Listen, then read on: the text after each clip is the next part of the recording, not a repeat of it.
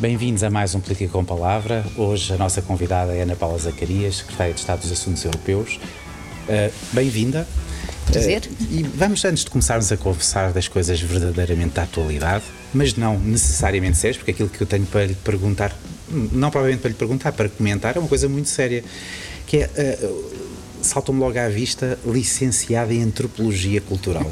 Aqui a questão é, quer dizer, eu não, não me lembro de nenhum ministro ou secretário de Estado nos últimos 30 anos que tenha sido licenciado, tenha começado a sua, a, a a sua vida académica com uma licenciatura em Antropologia Cultural. Fê-lo de uma maneira quase obstinada a pensar numa carreira política futura porque assim tinha trunfos que a maioria dos outros não tinha ou foi por um mero acaso? Não, não. Eu, aliás, comecei em Direito na Universidade Católica e a certa altura uh, precisava de voos um bocadinho mais amplos, eu diria. E, e vi que tinha aberto o, curso na Universidade Nova. Uh, para grande tristeza do meu pai, deixei a Universidade Católica, deixei o meu curso de Direito e fui para a Universidade Nova estudar Antropologia Cultural, porque precisava de. tinha um bocadinho esse chamamento: o que é isto de ser humano? O que é que significa a cultura? O que significa uh, a nossa diversidade? E, e eu acho que isso me tem ajudado muito ao longo da carreira. Uh, confesso que quando fui para a antropologia nunca me passou pela cabeça que viria a ser diplomata. Nunca. Não, eu na altura pensava que iria fazer os meus uh, estudos de uh, provavelmente populações indígenas, eu estava a pensar fazer um mestrado em populações ameríndias, fui a Paris, a Jussieu, para tentar fazer lá o meu mestrado hum. e depois apareceu esta possibilidade de fazer, de entrar para a carreira diplomática, fazer o concurso. Qual, qual, o que é que lhe aconteceu na vida para para, para que esse momento tivesse, tivesse sucedido? Aconteceu ter tido a informação de que havia o concurso e aconteceu o facto também de um amigo meu que vinha então de direito, da católica, uhum. uh, me dizer porque é que não vamos fazer o concurso, fazemos o concurso, uh, e assim um bocadinho não, com a ideia de será que isto é para mim? Lá fui eu fazer o concurso à carreira diplomática. Uh, o meu amigo acabou por não passar a prova, uh, da, a prova uh, que já, já tinha feito as provas escritas, mas, mas não passou a última entrevista e eu lá fui fazendo. E, e entrei. e entrei. O mais interessante disto é que eh, eu entro e, e telefonam Eu comecei, entretanto, a dar aulas na Universidade Nova. Quando acabei a licenciatura, fiquei. De antropologia. De antropologia, de antropologia cultural. Uh, e fiquei a dar aulas na Nova e, a certa altura, telefonam-me do Ministério dos Negócios Estrangeiros dizendo-me que gostaríamos que viesse fazer uma entrevista para uh, começar mais cedo uh, nos serviços do protocolo. Eu disse, nos serviços de quê? Não tinha muita noção do que, é que era isso do protocolo. E para mim foi muito interessante ter começado por ali, porque uh, comecei pelos rituais. logo, logo. E foi muito interessante. Foi muito interessante. Que tem depois, também alguma coisa a ver com a antropologia. Sem dúvida nenhuma. Eu acho que uh, a antropologia ajuda-nos a perceber. Uh, a parte mais importante do comportamento humano, da nossa diversidade cultural, da nossa capacidade de chegar aos outros e de os entender. E a diplomacia é muito isso também. E quando se consegue combinar uh, essas duas vertentes, a vertente mais ritualista, com a vertente do diálogo e com a substância, eu acho que é muito interessante e vejo que já agora há mais jovens que vêm da área da antropologia cultural. Aliás, uh, o meu ministro, uh, o ministro dos Estrangeiros, vem da área da, da sociologia. sociologia da é? sociologia. Que são áreas uh, das, das ciências sociais que têm muito a contribuir para o mundo contemporâneo. Outro dia achei muito interessante que vi um anúncio de uma grande empresa digital que pedia um engenheiro com um mestrado em gestão e um doutoramento em filosofia.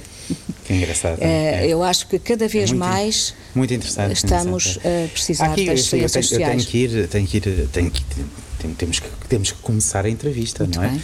Esta senhora Secretária de Estado, há, há aqui, eh, falou dos rituais, eh, nós estamos a conversar numa quarta-feira, eh, a senhora Secretária de Estado vai sair daqui e vai receber a Presidente da Comissão, Ursula von der Leyen, Uh, enfim, eu, eu, presumo que já saiba tudo sobre os rituais de poder também. É, sem dúvida.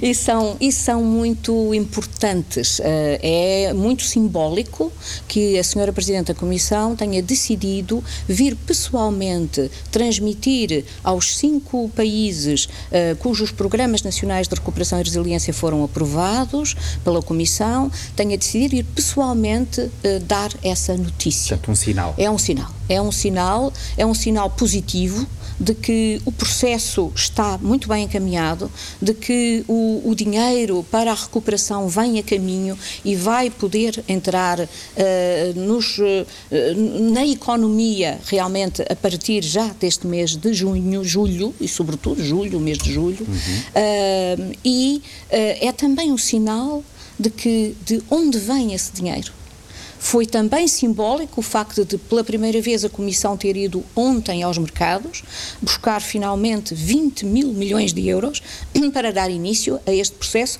uma vez que estão aprovadas as decisões sobre os recursos próprios por todos os Estados-membros. Aquela questão que alguns colocaram de uh, provavelmente de ser possível que o dinheiro só se fosse desbloqueado quando os 27 planos, uh, os 27 PRRs fossem entregues por todos os Estados-membros, isso não faz sentido. Não faz sentido porque o, o importante aqui era que todos os Estados-membros tivessem aprovado a decisão uh, de recursos próprios que permite à Comissão Europeia ir aos mercados levantar o dinheiro. Uh, e, e, já o fez. A primeira tranche uh, está feita, o pagamento tem que ser feito até 4 de julho de 2031, o que significa que a Europa tem um futuro assegurado até 4 de julho de 2031. e o, o, interessante é que, aprovadas essas as decisões de recursos próprios, agora a Comissão está a trabalhar e tem vindo a trabalhar intensamente com cada Estado-membro na elaboração do seu Programa Nacional de Recuperação e Resiliência e eh, tem que ter uma visão de conjunto, não há dúvida nenhuma. Foram entregues até agora 23 planos, uh, mas a Comissão, com o trabalho que tem vindo a fazer, conseguiu aprovar já estes cinco uh, e, à medida que eles estão aprovados, agora será uh, o momento do Conselho intervir e dar também a sua validação já, a estes já, programas. Já falaremos sobre o futuro da Europa, até porque me faz lembrar, depois daquela que correu muito bem, aliás, a discussão sobre o futuro da Europa, com muitos participantes, milhares de participantes, mas faz-me lembrar Portugal, não é? Que nós, desde que nascemos, enquanto país, que discutimos se temos futuro ou não. Agora a Europa começa, falaremos uh, daqui a bocadinho. Uh, mas uh, o dinheiro é suficiente, Sr. Secretário de Estado? É, o dinheiro é suficiente. Uh, Tem-se falado muito da, da, dimensão da crise, não se sabe exatamente qual vai ser a dimensão, mas as coisas apontam agora, depois do processo de vacinação, uh, para, uma, para uma saída da crise razoável dentro dos prazos uh, que estão em cima da mesa para estes planos de recuperação e resiliência.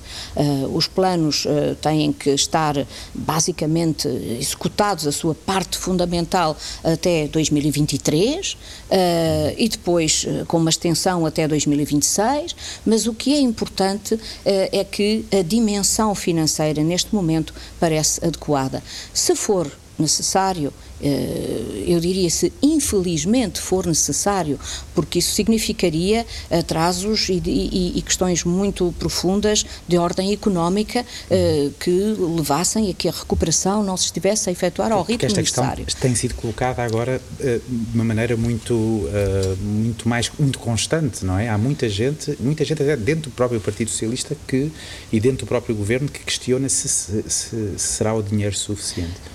Eu acho que as, temos que ir passo a passo. Uh, de momento, uh, isto já representa um passo absolutamente extraordinário. E, e, este passo já não é o primeiro porque o primeiro passo veio com a flexibilização das regras orçamentais, com a possibilidade dos Estados-membros usarem os seus próprios orçamentos nacionais para acorrer às emergências uh, da crise.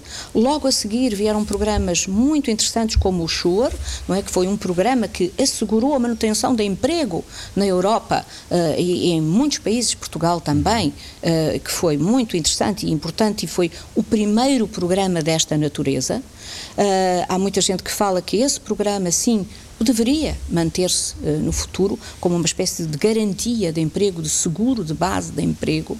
E depois uh, temos agora esta uh, a aprovação da decisão dos recursos próprios, o mecanismo de recuperação e resiliência, os planos nacionais, tudo isto feito num ano. Isto tem muito a ver, voltando à antropologia cultural, com esta insatisfação permanente do homem. Né? Independentemente das culturas, o ser humano é, é insatisfeito por natureza, de facto, e não temos muita noção, passando tão pouco tempo, daquilo que se conseguiu. É verdade. Uh, nós uh, precisamos de dizer com clareza que a Europa enfrentou esta crise de uma maneira absolutamente extraordinária. Nós conseguimos, em menos de um ano, criar uma vacina fazê-la da base. Uh, conseguimos que essa vacina começasse a ser produzida, conseguimos que as vacinas fossem distribuídas, conseguimos as campanhas de vacinação, conseguimos que milhões de pessoas por toda a Europa fossem vacinadas. E, ao mesmo tempo, conseguimos implementar mecanismos únicos, totalmente inovadores, uh, no quadro europeu. Há três anos atrás, jamais se pensaria que a Comissão Europeia pudesse ir ao mercado levantar uh, milhões e milhões de euros para ajudar as economias uh, a recuperar de uma crise. E fosse fazê-lo uh, desta forma, ouvindo os Estados-membros, tentando com cada um deles identificar quais são as prioridades, quais são as grandes linhas desses planos nacionais, que são claramente diferentes entre, em cada país, embora haja um conjunto de metas comuns para o clima, para uh, o, a inovação digital, mas de todas as maneiras, cada país faz o seu plano à sua medida. Uhum. E isso é extremamente importante, porque isso permite-nos ter uh, a diversidade a diversidade que é necessária diversidade neste, na unidade. Na unidade, exatamente. Há uma, há uma, a semana passada, uma questão interessante eh, que me foi colocada pelo, pelo eurodeputado Pedro Marques, uh, que é uma questão de, de, ele acreditar que é fundamental começar a pensar-se numa, numa mudança de, de, daquilo que é o, o, teto orçamental, não é? O teto orçamental, os limites da dívida. Enfim, por exemplo, excluir a, a chamada dívida Covid, uhum. o dinheiro que os Estados, os países gastaram no combate à pandemia, isso não contar para o déficit, por exemplo. Uh, esse debate sobre as regras orçamentais, sobre, sobre o teto do déficit, sobre, as, sobre a dívida, que entretanto. Está 3%. Exatamente, os 3%, e sobre uh, as dívidas públicas, que aumentaram exponencialmente por toda essa Europa, não foi só no nosso caso, porque os, os, os governos tiveram que fazer intervenções diretas uh, na economia para ajudar a recuperação. esse debate é extremamente importante e é, é importante o, o debate que tem tido lugar, que é temos que manter as regras flexíveis pelo menos até ao fim de 2022 porque não vamos sair da crise seguramente antes desse momento. E o que é que acontece depois dessa data é o debate que vai ter que começar a ser feito e vai começar a ser feito na cimeira da recuperação que uh, simbolicamente também acontece no último dia da nossa presidência. Uhum. Uh, temos que começar a pensar no futuro uh, e como é que as regras orçamentais devem aplicar-se no futuro provavelmente, certamente que será discutida também essa questão nesta sem dúvida, nesta sem dúvida nenhuma de arranque de, de uma nova de arranque fase. de uma nova fase de discussão sobre uh, o déficit, sobre sobre as regras orçamentais uh, europeias e como é que elas devem ser aplicadas uh, no futuro. Eu acho que que isso é extremamente importante para assegurar a saída da crise e assegurar que esta dupla transição digital e verde, que é outro dos grandes elementos uh, de consenso uh, europeu para o futuro, que os, as suas implicações mais difíceis do lado financeiro também estão equacionadas. Porque vai ser necessário Porque dinheiro. Não? É? Vai ser necessário dinheiro e vai ser necessário compensar alguns destes, porque isto tem enormes oportunidades, mas também constitui um desafio. Nós vamos precisar precisar de muito dinheiro para tratar de tudo o que é a descarbonização. Ora, aí está, ah. exatamente. A descarbonização, uh, há empregos que se vão perder, mas também há empregos que se vão criar. No meio de tudo isso é preciso fazer muita formação profissional. E aí uh, entra uh, a parte muito interessante, uh, que é uma das nossas prioridades da presidência, que é a questão social. Uhum. Nós não podemos fazer uh, uma Europa mais verde e mais inovadora, mais digital, sem coesão social. Há uma. uma enfim, vamos falar uh, da, da. Gostava muito de ouvir. Uh, sobre esta presidência portuguesa. Ainda não, não é tempo de balanço, ainda há muitas coisas a acontecer, mas enfim, mas já estamos numa fase quase de final. A luz, então para si, eu presumo que estes últimos seis meses tenham sido uh, difíceis, complicados, com, com muita adrenalina também. Uh, provavelmente, eu não sei, isto seria notícia, não está a pensar perguntar ao Primeiro-Ministro se pode remodelar depois destes seis meses, não é? Não, eu acho que um, tem, sido, tem sido realmente uh, um grande desafio mas um desafio muito interessante. E estou muito grata por esta possibilidade de ter participado ao longo destes já quase quatro anos uh, no, num, governo, uh, num governo socialista e sendo eu independente, uh, tem sido uma experiência muito, muito interessante e, sobretudo, esta possibilidade de ajudar o meu país neste momento da presidência portuguesa da União Europeia. Que balanço faz nesse caso? Eu acho que faço um balanço neste desta, momento desta, e ainda falta da presidência portuguesa. Sim, ainda faltam algumas, ainda faltam uh, uns dias, ainda faltam 15 dias, que são 15 dias muito importantes, porque ainda temos que resolver a questão da política agrícola comum, ainda temos que fazer as conferências intergovernamentais relativas ao alargamento uh, da União Europeia, ainda vamos ter uh, um debate muito sério sobre a questão do Estado de Direito na Polónia e na Hungria e ainda vamos ter a Cimeira da Recuperação. Portanto, ainda faltam, temos 15 dias. Tudo isso é um uh, programa, não é? Tudo isso é um grande programa, mas é um programa que, uh, que, que vai exigir a nossa atenção até o último dia. E é muito interessante que a Cimeira da Recuperação realmente seja no último se dia. Pedir, se lhe pedir para destacar uma, duas, três coisas e excluir aquilo que toda a gente fala, não é? Por um lado, a Cimeira Social, hum. que foi um sucesso, Uh, e foi um sucesso, embora haja questões uh, que são muito importantes, é como é que tudo isto vai ser, uh, vai ser acompanhado, não é? Todos os mecanismos de acompanhamento de, de, de, do, do, do, que está a ser feito, se está a ser cumprido ou não em cada um dos países, mas Cimeira Social e a, e a Lei Europeia do, do, clima. clima. Portanto, se excluirmos essas duas questões, o que é que te destacaria? Bem, o que é que fica eu, para eu, a história desta, desta presidência portuguesa? Eu diria que esta presidência portuguesa foi capaz de construir pontes. Construir pontes. Nós somos muito bons construtores de pontes. Uh, nós conseguimos desbloquear uma série de uh, uma série de dossiês que estavam bloqueados há muitos anos. Por exemplo, esta uh, diretiva do Country by Country Report que permitiu alcançar uma transparência das grandes empresas em matéria de fiscalidade. a iniciativa Blue Card para termos pela primeira vez o famoso cartão azul para ajudar à migração legal no quadro europeu, há muitos dossiês que estavam bloqueados que a presidência portuguesa foi desbloquear. Mas eu diria aqui que nós fizemos realmente avanços em seis, nas seis grandes linhas que nos tínhamos proposto desde o início. Há coerência, há um trabalho uh, holístico uh, de verificação de todas essas linhas de trabalho onde se realizaram grandes avanços. A primeira delas tem a ver com a vacinação uh, com a nossa capacidade de articulação com os Estados-membros para pôr as campanhas de vacinação uh, a mover-se, uh, com a distribuição das vacinas, com o certificado verde digital.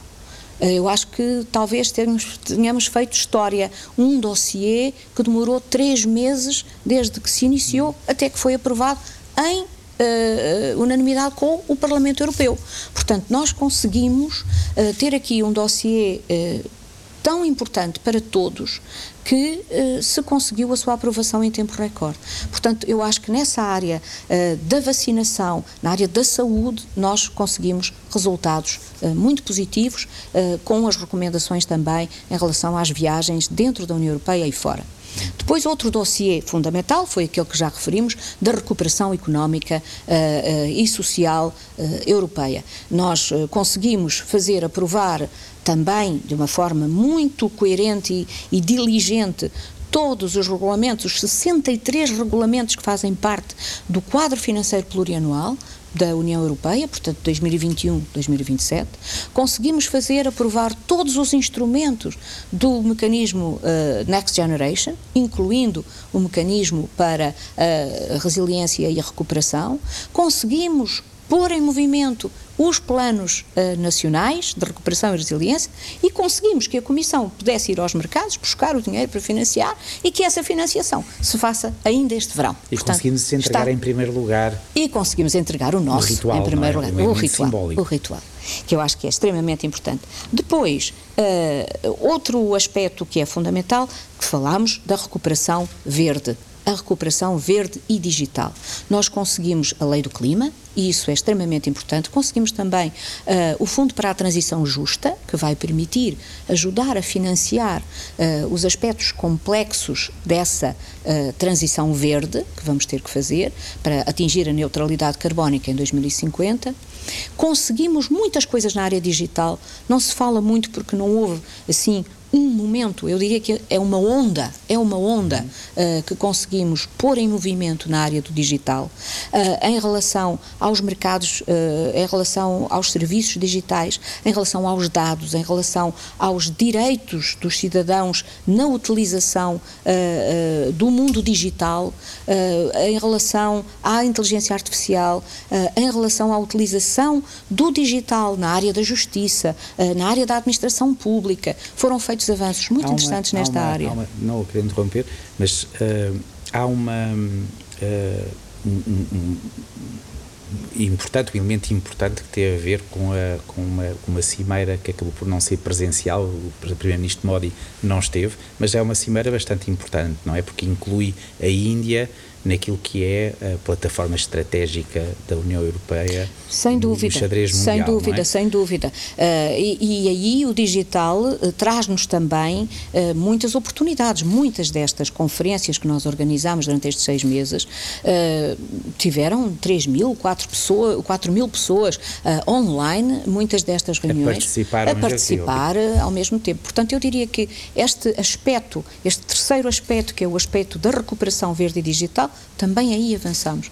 O quarto aspecto seria a Cimeira Social. Cimeira Social que está ligada profundamente a estes dois, que tem a ver com a saída da crise, mas tem a ver com uh, o enfrentar com confiança uh, e em solidariedade uh, os desafios lançados por, por, essa dupla transição verde e digital e foram alcançados aí elementos muito concretos passámos uh, das declarações metas muito concretas. A, a metas, a, a, ação concreta, com os parceiros sociais e com a sociedade civil. Portanto, não foram só as instituições europeias, foi também um, um consenso com os parceiros sociais e a sociedade civil. E que vai permitir que nesta transição que se adivinha muito difícil não haja um aumento de excluídos, muito pelo contrário. Sem dúvida, Portanto, sem é dúvida. sem dúvida, é uma meta muito concreta muito difícil, de luta difícil. contra a pobreza, que é um, um, elemento fundamental no quadro da União Europeia, uh, a melhoria do, do, do, sistema social, do modelo social europeu,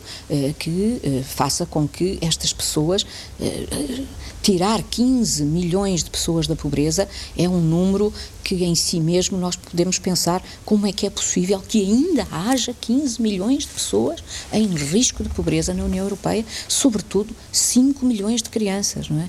É tempo de resolver este assunto, não há dúvida uhum. nenhuma.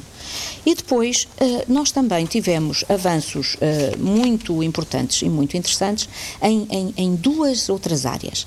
Eh, a primeira área tem a ver com os valores porque nós falamos da resiliência, da economia, das pessoas, mas temos que falar também dos valores. E dos valores que falamos da democracia, do Estado de Direito e uh, aí conseguimos, seremos uma presidência que eu acho que vai ser recordada pela sua ação nesta área.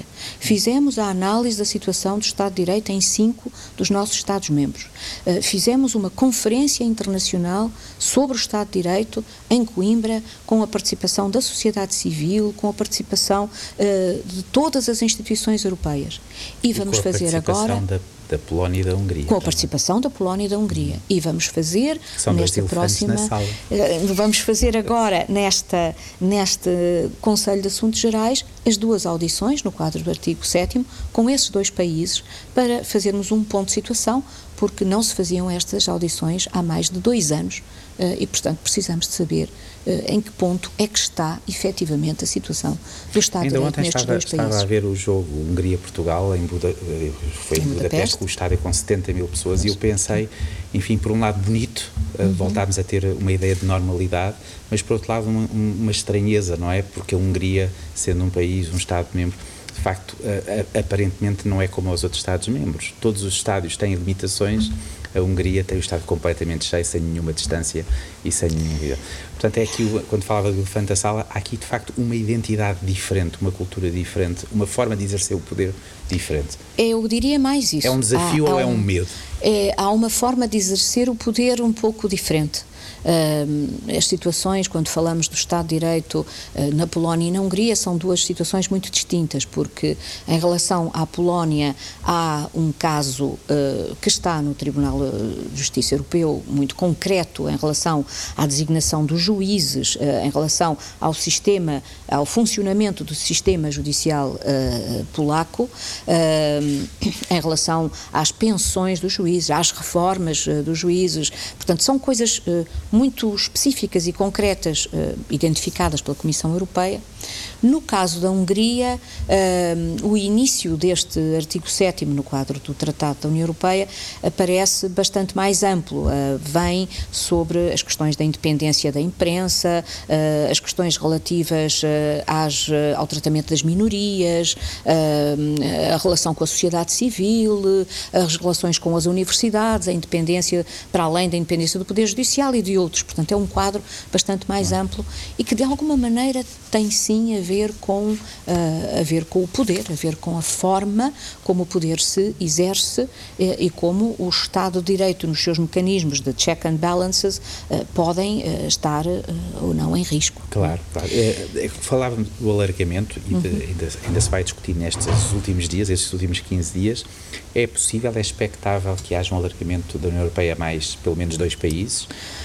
Uh, nós fizemos uh, nós, nós fizemos muitos muitos esforços uh, para que esse dossiê também avançasse durante a nossa presidência porque sabemos bem a importância do alargamento para Portugal. Quando nós entramos na União Europeia o esforço que tivemos que fazer para entrar e as, os aspectos positivos que essa entrada na União Europeia trouxe para nós sobretudo também em termos de consolidação da do nosso próprio regime democrático. As questões relativas ao alargamento sofreram agora, no quadro europeu, uh, de uma uh, reforma muito interessante e muito importante que as liga também mais a esta questão do Estado de Direito. Se nós estamos a olhar para dentro e a fazer uma espécie de autoanálise de onde é que estamos em termos de Estado de Direito em cada um dos nossos Estados-membros, temos que também ser muito exigentes nesta matéria em relação aos países que querem aderir à União Europeia. E, portanto, essa nova metodologia que uh, uh, dá muita força à, às questões relativas ao Estado de Direito uh, no quadro do alargamento é muito importante. No fundo, limitar a, a, hipótese de repetir erros do passado. exatamente. E também a ideia de trazer para dentro da União países que estão conscientes desta questão. Ser membro da União é ser membro de uma comunidade de direito. É, é, não é só poder beneficiar de uma comunidade económica. É? Somos muito mais do que isso. E, portanto, uh, essas negociações uh, têm-se têm -se tornado cada vez mais complexas e eu acho que durante a presidência portuguesa nós iremos sim fazer uh, duas conferências intergovernamentais com a Sérvia e com o Montenegro uh, para registar os avanços no, seu, no processo de alargamento, uhum. no seu processo de adesão.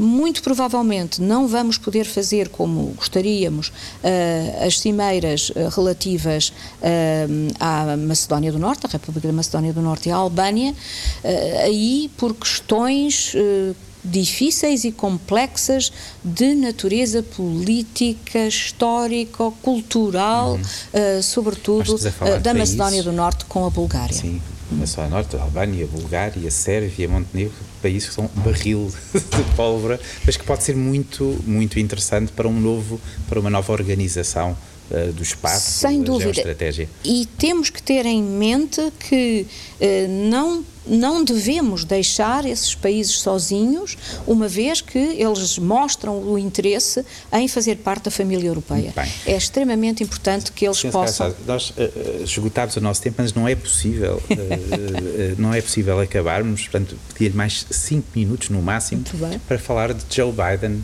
porque, porque, porque esse é, é, o ponto. Não, não, não, discutirmos, não discutirmos aquilo que está a acontecer neste momento, até porque a Sra. Secretária de Estado participou na task force que preparou a reunião da União Europeia com o Presidente dos Estados Unidos.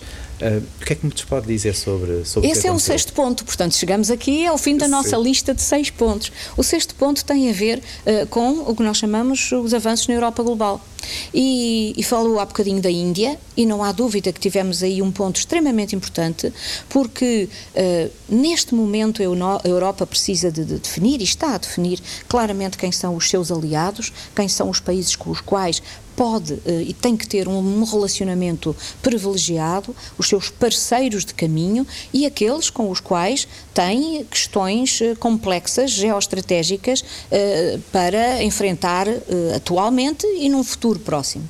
E, portanto, quando nós uh, uh, falamos da Índia, falamos com todas as suas características específicas, mas falamos de uma grande democracia que se quer aproximar da Europa num diálogo em todas as frentes e, sobretudo, um diálogo de conectividade, que foi um dos documentos que foi alcançado na Cimeira do Porto. E foi muito interessante que, apesar de ter sido digital, como referiu, foi com todos os Estados-membros da União Europeia. Todos puderam falar com o Presidente Modi.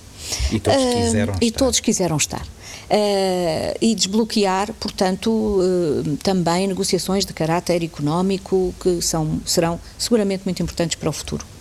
Uh, com o presidente Biden, uh, eu acho que estamos aqui num momento, uh, num momento fantástico de declarações de grande proximidade, que sempre foi o caso. No fundo, é um regresso à velha é um, é um regresso. It's back to the future. no fundo, é a ideia de que nós podemos uh, e temos que ter um relacionamento muito especial uh, com os Estados Unidos. Isso é importante no quadro da NATO, não é por acaso que esta reunião acontece back-to-back -back, uh, com a presença do presidente americano na Cimeira da NATO e depois esta aproximação aos aliados europeus para discutir de coisas que são comuns, que são conjuntas. O mundo digital digital. Eh, esta ideia muito interessante que o próprio Presidente vem apresentar eh, de um imposto é um, eh, sobre as grandes é empresas. É uma passagem à esquerda em relação à União Europeia. A comissária Margaret Verstappen foi ultrapassada pelo, pelo, pelo, São... Joe Biden. Eh, há aqui também um aspecto tático, ou seja, eh, quando se fala de 15% em relação às grandes empresas, eh, a União Europeia estava a fazer o seu caminho em relação às grandes empresas digitais, a maioria das quais são americanas. Portanto, há aqui um um encontro de vontades uh, que agora necessita de ser especificado, não é? Há aqui umas declarações de vontades políticas que precisam agora de ser concretizadas. Mas uh, é esta, um, este momento uh, de aproximação uh, que é extremamente importante aproximação em relação aos dossiês digitais, em relação aos dossiês climáticos, uh, em relação aos próprios dossiês sociais, porque esta ideia da taxa sobre as empresas tem uma componente social. Isto é importante. É importante porque há aqui uma componente de justiça social e depois de redistribuição, e que, faz com que é muito mais importante. dinheiro entre naquilo que é os, o, a economia e a recuperação. Exatamente, exatamente. Portanto, é o momento de uh, a União Europeia e os Estados Unidos E o G7 também foi muito interessante neste, neste sentido, porque a reunião realizou-se imediatamente antes, é a mesma coisa que acontece com o Japão, com quem também tivemos uma cimeira, com o Canadá, com quem temos uma cimeira hoje, é?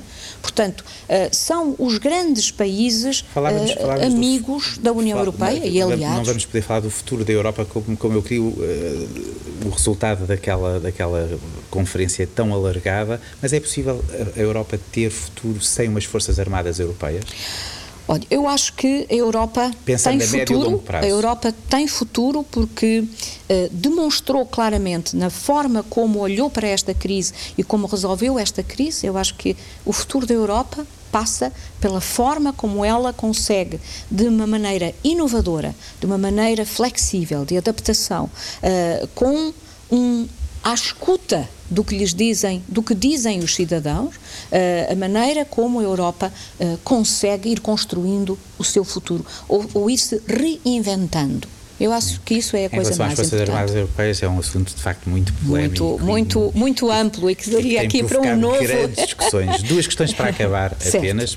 Por um lado, uh, coloca aqui todo este novo reenquadramento, este, este regresso à ordem que, que, que foi perdida com a ascensão do populismo nos Estados Unidos, uh, mas coloca um problema a Portugal, ou pelo menos uma questão, ou um desafio, que é a relação com a China, que foi uma relação que foi aprofundada nos últimos anos, até economicamente, ou sobretudo economicamente. Uh, a nova rota da seda, a participação portuguesa, a colaboração está em risco com esta nova ordem? Não, eu acho que Portugal tem sabido sempre encontrar o seu equilíbrio dentro, desta, dentro destas estruturas. Ou seja, Portugal tem, tem as pontes Exatamente. Portugal consegue e tem uma relação histórica uh, com, com a China que nos permite uh, trabalhar com a China de uma maneira, se calhar, um bocadinho diferente do que outros países uh, europeus. Nós podemos e temos com a China um relacionamento muito especial, até por causa das questões relativas a Macau, não há dúvida nenhuma. e o facto de trabalharmos com a China e de termos investimentos chineses e termos uma relação com a China não nos pode, eh, não, não faz com que nós não possamos ter um relacionamento eh, intensíssimo, extraordinário e de primeira linha com os Estados Unidos, de maneira nenhuma. Até chamada, uh, chamada quadratura do círculo. É, e, e mesmo com a Rússia, é, mesmo com a Rússia. Era a minha a Rússia, questão, a Rússia. É, a Rússia é, é um, é um país de, que, que, que, neste momento, uh, em relação ao qual as relações estão talvez uh, num momento mais baixo desde a Guerra Fria. no entanto, é um grande país e é preciso manter os canais de comunicação abertos. Não é por acaso também que o presidente Biden, depois de ter estado com o G7, depois de ter estado com a NATO, depois de ter estado com a União Europeia, vai encontrar-se agora a sua conversa Uh, com o presidente Putin uh, em, em, Genebra. Uh, é, é, um momento de todos olharmos para, eu diria, para a recuperação porque a pandemia veio mostrar que eh, todos somos humanos, que todos temos, todos estamos nesta dificuldade de recuperação, de recuperação económica, de recuperação social, de um novo momento que exige mais sustentabilidade, eh, que exige eh, uma nova, um novo olhar para o digital, para novas tecnologias. Eh, é um momento de encruzilhada para o mundo inteiro e, portanto, temos que ser capazes de, em conjunto, olhar para estes grandes desafios. Uh, aqui está, se calhar, a antropóloga a falar, ao lado da, da diplomata. Senhora Secretária, foi, foi um prazer conversar consigo. Uh, por curiosidade, uh, quando pensa, pensa em inglês ou em português? Penso, penso nas duas línguas, é muito interessante. Eu agora acho que já penso nas duas línguas, uh, mas uh, obviamente quando tenho que fazer uma boa resposta, normalmente faço em português. mas provavelmente vai ter problemas diplomáticos com a França, que é sempre muito patriótica em relação à sua língua e defensora. E realmente a Secretária de Estado dos Assuntos Europeus não pensa em francês. Uh, às vezes também penso. Foi um prazer. Muito, muito obrigada, muito obrigada. Um prazer.